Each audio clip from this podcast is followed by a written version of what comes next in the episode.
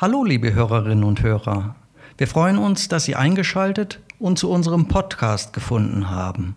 Mein Name ist Jürgen Brockhoff, ich bin Literaturwissenschaftler und ich sitze hier zusammen mit Celia Haders aus der Politikwissenschaft. Wir laden Sie ein zu einer knappen halben Stunde Gespräch über die Bedeutung von Gefühlen für die Gesellschaft.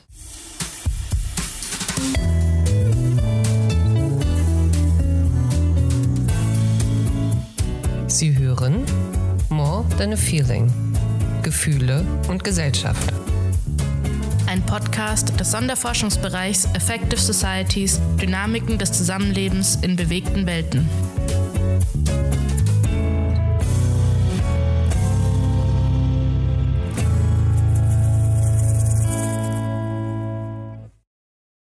In unserer heutigen Folge sprechen wir über ein Forschungsprojekt, das den Zusammenhang von audiovisuellen Bildern und Medien mit Formen der Gemeinschaftsbildung untersucht.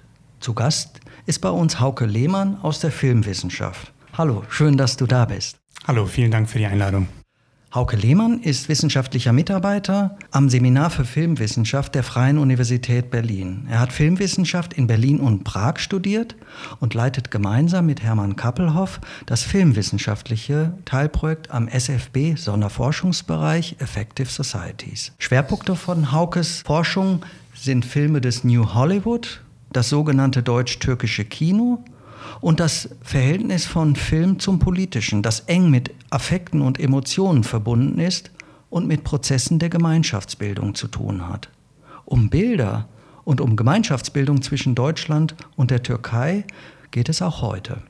Hauke, du forscht unter dem anspruchsvollen Titel, und ich zitiere ihn ganz, Transkulturelle, integrative und rassistische Poetiken audiovisueller Bilder, Medien im Widerstreit kultureller Gemeinschaftsbildung zwischen Deutschland und der Türkei.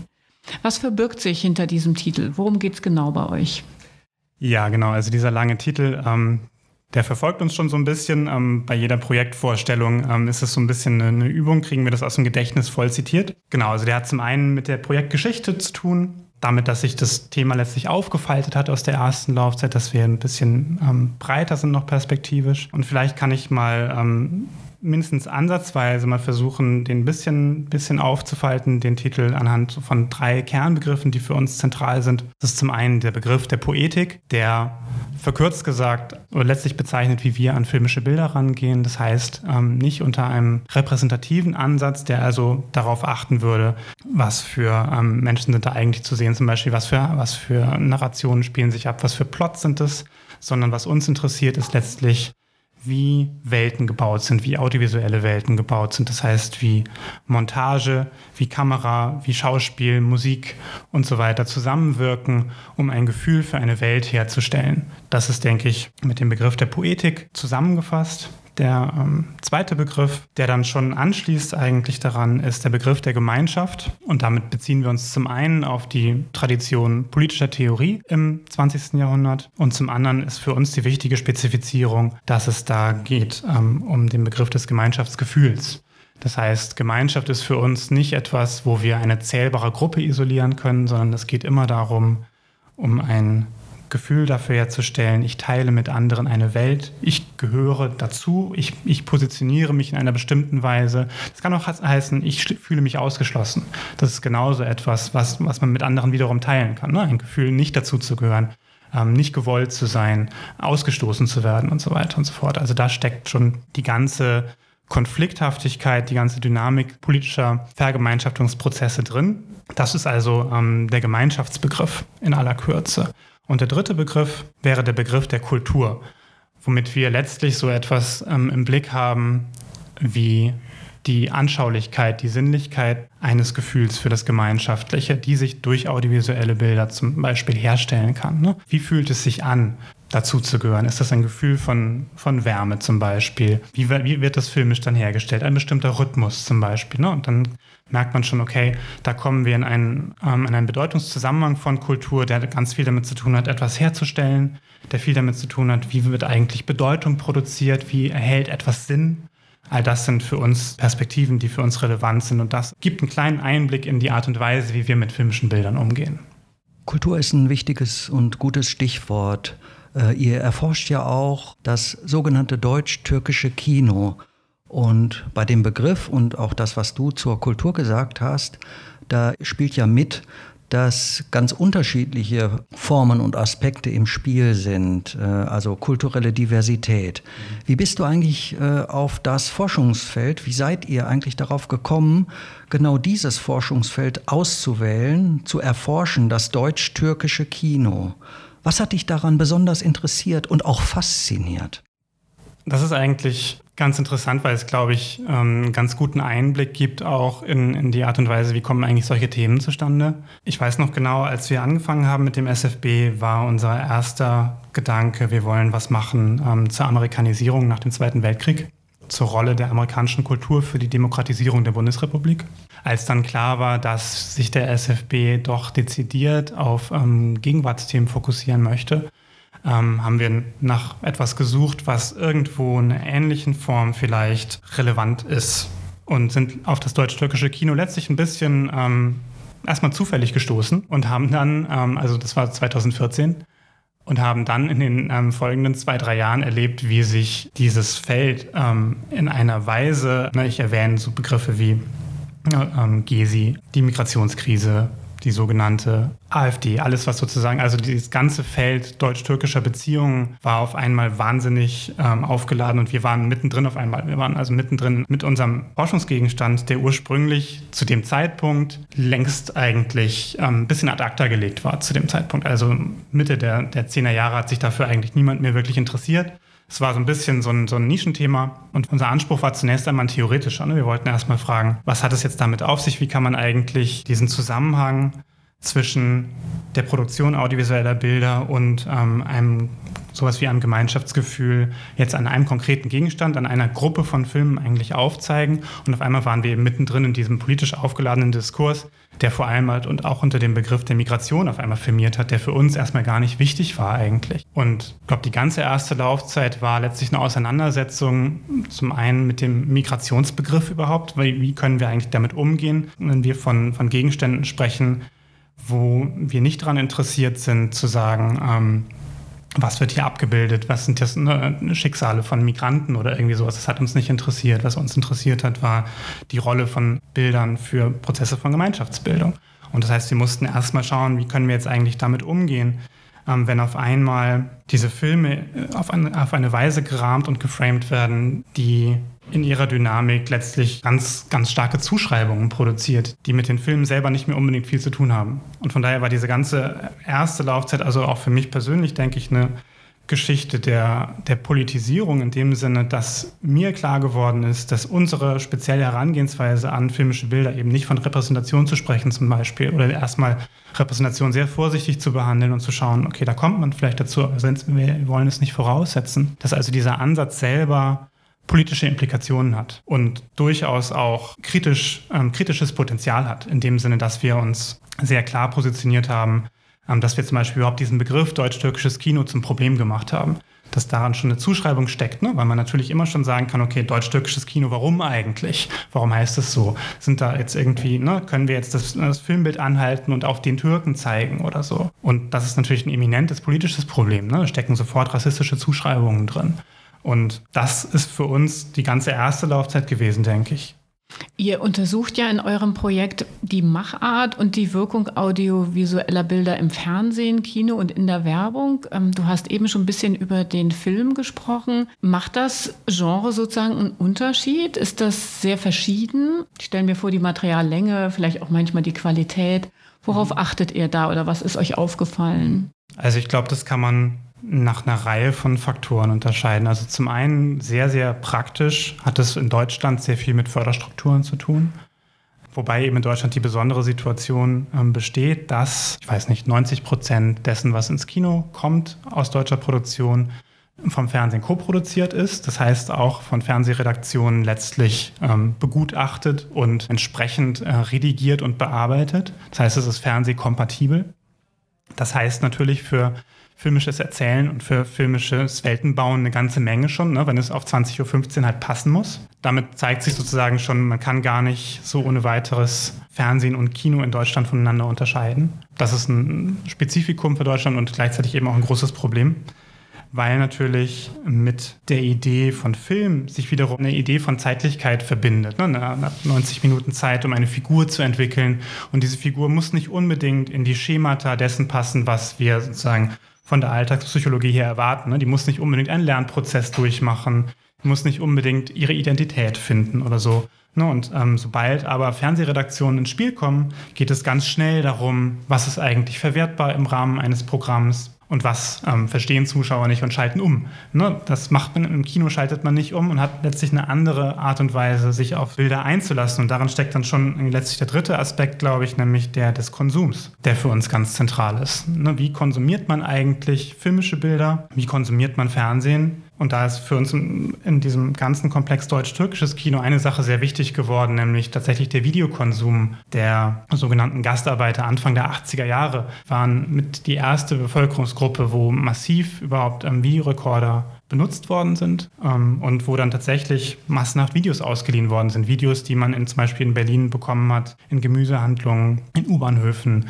an allen möglichen Stellen, nur nicht in herkömmlichen Videotheken letztlich. Ne? Die gab es zum, zum, Zeitpunkt entweder noch gar nicht oder an denen sind diese Art von Strömen vorbeigegangen. Es gibt eine ganze Infrastruktur, die sich mit dieser Art von Konsum befasst ne? und wo man sagen kann, okay, die Art von audiovisueller Unterhaltung, die zum Beispiel ähm, Menschen aus der Türkei in Deutschland gar nicht, ähm, die denen gar nicht zugänglich war, weil es vielleicht mal eine halbe Stunde am Samstag gab, wo in türkischer Sprache im deutschen Fernsehen geredet wurde die hat man sich geholt über die Videokassetten mit Filmen aus der Türkei. Ähm, das heißt, eine ganz spezifische Art von Konsum, die man, die man da dann verfolgen und beschreiben kann, ne? wo, man, wo es dann eher so ist, man guckt vier, fünf Filme hintereinander, lädt sich noch die Nachbarn ein ähm, und verbringt ein ganzes Wochenende damit. Und dann, dann gibt es so ein paar Anekdoten aus der sehr spärlichen Forschung zu dem Thema, dass es dann heißt, ja, am Montagmorgen sind die türkischen Schüler immer so müde, weil die halt das ganze Wochenende durchgemacht haben. Und diese Arten von Konsum zu beschreiben, ähm, das ist für uns ein ganz wesentliches Anliegen.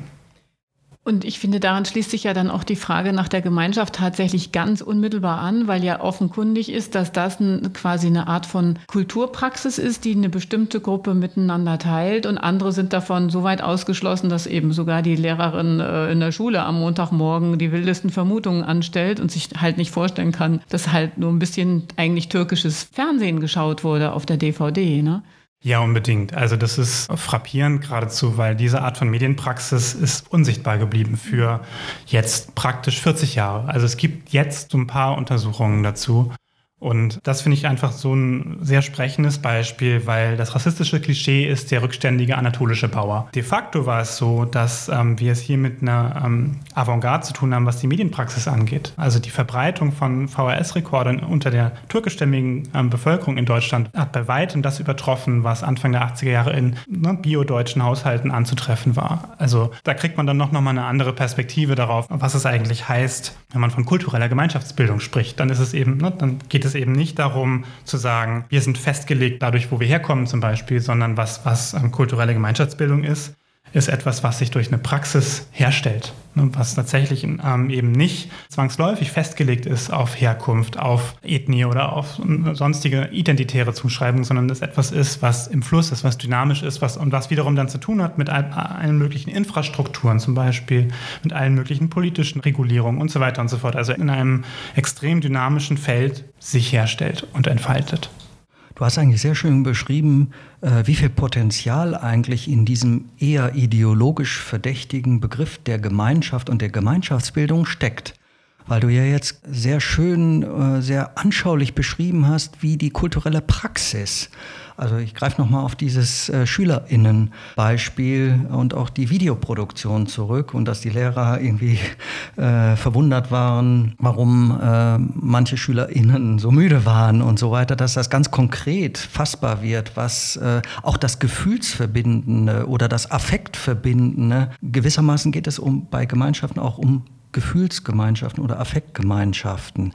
Wenn ihr aber dann das untersucht, dann stehen ja eher integrative und verbindende Aspekte genau in diesem gefühlsverbindenden Sinn im Vordergrund. Auf der anderen Seite, und du hast davon auch schon gesprochen, ihr beschäftigt euch aber auch mit rassistischen Bildpoetiken, mit Rassismus, mit rassistischen Zuschreibungen, auch im Film oder per Film, via Film. Und da geht es doch um auch negative Seiten einer Desintegration und Spaltung von Gemeinschaften, oder? Mhm, unbedingt. Also das hat wiederum eine interessante Geschichte, weil wir festgestellt haben, als wir uns dann mit dem sogenannten deutsch-türkischen Kino beschäftigt haben, dass der real sehr, sehr vorhandene Rassismus der 90er und Nuller Jahre in Deutschland, und da hat leider nicht damit aufgehört, aber vor allem der 90er Jahre, da ist es besonders frappierend, ne? weil man, wenn man an, an Lichtenhagen denkt, wenn man an Mölln denkt und so weiter und so fort, dann ist es schon frappierend, dass die Neonazis, der Rassismus,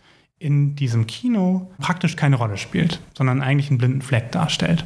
Das fanden wir schon sehr auffällig und also das ist uns in der ersten Laufzeit aufgefallen. Und worüber wir jetzt sehr glücklich sind, ist, dass wir ähm, mit ähm, Regina Brückner ein Dissertationsprojekt mit dazu bekommen haben, was sich explizit beschäftigt mit rassistischer Gemeinschaftsbildung und mit genau sozusagen der Kehrseite dessen, was in der sagen wir, bundesrepublikanischen Öffentlichkeit der 90er Jahre weitgehend ausgespart bleibt, wo man im Nachhinein eigentlich nur erschrocken sein kann, wie sehr das zum normalen Normalstatus ähm, der Öffentlichkeit dazugehört hat, dass es diese Anschläge gegeben hat und dass sich daraus keine weitere tiefergehende Diskussion entsponnen hat. Und mit ähm, Reginas Projekt ist es nun so, dass sie explizit diese audiovisuelle Kultur, die das auch ist, in den Blick nimmt, an, anhand ähm, von Filmen, die es damals schon gegeben hat, aber die längst nicht in diesem Fokus gestanden haben, sondern sehr stark unter ferner Liefen gelaufen sind.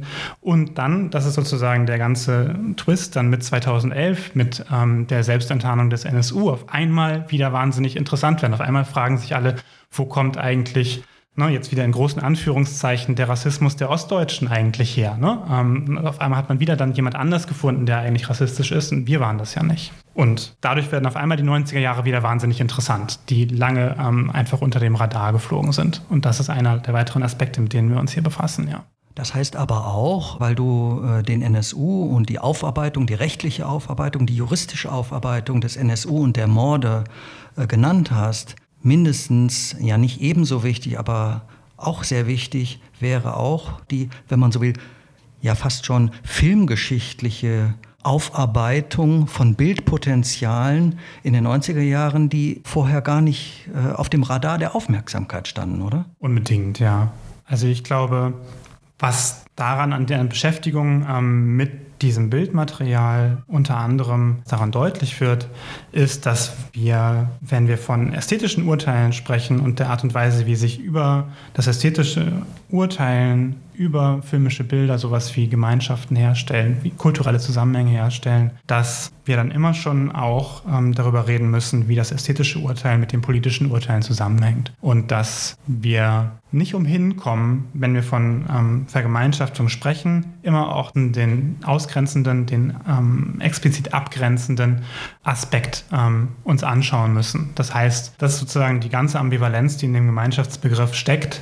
Und Gemeinschaft heißt immer auch potenziell, das sind wir und da sind die anderen. Und das kann unterschiedlich ausgeprägt sein. Ne? Das heißt, Gemeinschaft, ein Gemeinschaftsgefühl kann aus der Diskriminierungserfahrung sich herausbilden, kann aber absolut ebenso sich ähm, aus dem starken Gefühl herausbilden, hier sind welche da, die gehören aber gar nicht zu uns. Und darin steckt die ganze Brisanz. Rassismus, also rassistisches Verhalten in Sprache, Gestik und auch als körperliche Verletzung ist ja ein umfassendes gesellschaftliches Thema, das sicherlich einer interdisziplinären Analyse bedarf, um Gegenstrategien zu entwickeln. Wie würdest du das einschätzen aus eurer Sicht auf das Material? Gibt es unterschiedliche mediale Ausformungen von Rassismus, also sprachlichen Rassismus, der mit bildlichem oder filmischem Rassismus korrespondiert? Da habe ich drüber nachgedacht und ich finde das eine wahnsinnig interessante Frage, weil das, glaube ich, tatsächlich miteinander zusammenhängt auf eine nicht ganz offensichtliche Art und Weise. Ich denke, wenn man von Rassismus in der Sprache redet, dann hat das unheimlich viel zu tun mit Metaphorik und unheimlich viel damit zu tun, ähm, wie Bilder aufgerufen werden. Das heißt, meiner Meinung nach besteht da immer schon ein Konnex. Was mir jetzt neulich ähm, begegnet ist und wo ich zuerst irritiert war, ähm, ist das Wort Dschungel. Und ne, man könnte sagen, eigentlich ein unverdächtiger Begriff für eine bestimmte Art von Urwald oder so. Ne, aber sofort ist klar, ähm, das sehe ich jetzt auch bei euch, und sofort kommen die Assoziationen. Und die Assoziationen sind, das wäre jetzt mein Argument, eine bestimmte Art von Bildern. Es wird eine bestimmte Art von Imaginärem aufgerufen, was man sofort verbindet. Man verbindet zum einen, keine Ahnung, vielleicht den deutschen Behördendschungel aber auch man verbindet natürlich die ähm, Bilder von, von ne, südamerikanischem Urwald zum Beispiel, die man, die man gesehen hat. Ne? Und dann verbindet man bestimmte vorfabrizierte Bilder und Vorstellungen damit. Und sofort ähm, ist ein ganzer Bilderapparat aufgerufen. Und das macht es jetzt wahnsinnig komplex, weil wenn wir von filmischen Bildern reden, dann aktivieren die oder aktualisieren die zum, zum Teil Bilder, die man sagen kann, okay, das sind Klischees, gehen dann aber auch immer wieder auf bestimmte Weise damit um. Das heißt, sie verzeitlichen auch die Klischees. Das heißt, es ist gar nicht so einfach zu sagen, okay, hier ist jetzt das Klischee, weil ich kann das nicht anhalten. Das heißt, ich muss die ganze Zeit da, mich die ganze Zeit fragen, okay, da, da ist jetzt irgendwas, was eine Vorstellung aufruft, aber gleichzeitig ist es in Bewegung und ist dynamisch. Und na, gleichzeitig produzieren filmische Bilder immer auch ein Off. Es gibt immer etwas, was man nicht sieht und immer etwas, was in der Vorstellung sich mit dem verbindet, was man sieht. Das heißt, es wird unheimlich kompliziert sofort, aber das ist sozusagen sagen wir, der grundlagentheoretische Teil, der uns dabei interessiert. Der andere Teil ist, oder es gibt noch zwei andere Teile vielleicht. Ähm, der eine Teil ist der, den ich angesprochen habe mit dem Begriff der Repräsentation, dass man sofort, sobald man über filmische Bilder repräsentativ schreibt und denkt, sofort Zuschreibungen, Fixierungen vornimmt, die latent rassistisch sind. Ne? Wenn man sagt, ne, da ist jetzt ähm, der Gemüsehändler und so weiter. Ne? Und daran erkenne ich, dass das ein Türke ist, hat man sofort, ne, hat man das Klischee, weil man sofort festschreibt. Das ist das eine Problem, das was Gertrud Koch sehr schön zusammengefasst hat in diesem Satz. Die Einstellung ist die Einstellung. Das heißt, die filmische Einstellung ist immer schon eine Art und Weise, die Welt zu sehen und man kommt nicht in eine Neutralität hinein. Ne, es gibt nicht die vorurteilsfreie Sicht auf die Welt. Das gibt es nicht. Und das wird uns an filmischen Bildern sehr klar bewusst, weil es immer eine bestimmte Einstellung gibt. Das ist also das zweite Problem.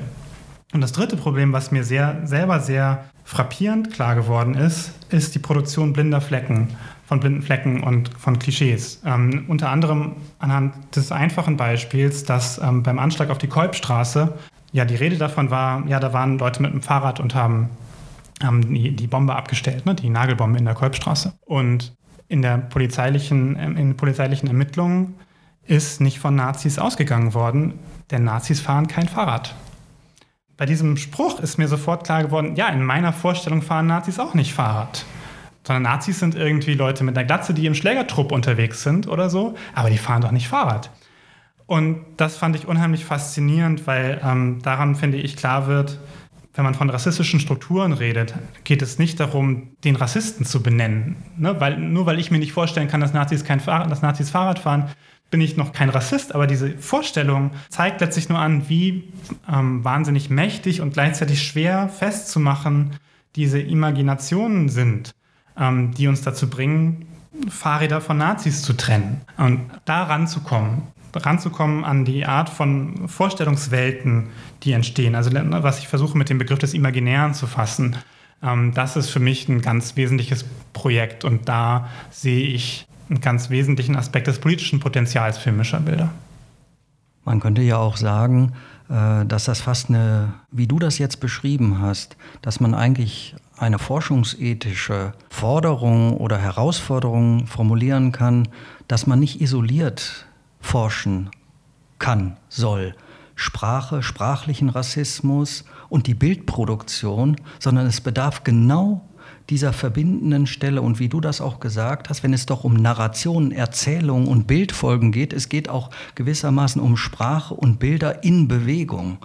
Und ich meine dann eine größere oder wichtigere Legitimation auch der Filmwissenschaft als einer Wissenschaft, die Sprache und Bilder in Kombination erforscht, gibt es, glaube ich, nicht. Vielen Dank dir, lieber Hauke, bis hierhin. In der nächsten Folge unseres Podcasts werden Celia Haders und ich über ein Forschungsthema sprechen, das von Celia Haders selbst bearbeitet wird. Sie wird also selbst zu Gast sein. Dann geht es um die Rolle von Emotionen und Affekten in der ägyptischen und türkischen Gesellschaft nach dem sogenannten arabischen Frühling. Wir freuen uns, wenn Sie wieder dabei sein werden. Jetzt sagen wir erst einmal Danke für Ihre Aufmerksamkeit und freuen uns über Feedback, Nachfragen oder auch Kritik an die E-Mail podcast.sfb1171.de. Tschüss. Tschüss. Tschüss. Dankeschön.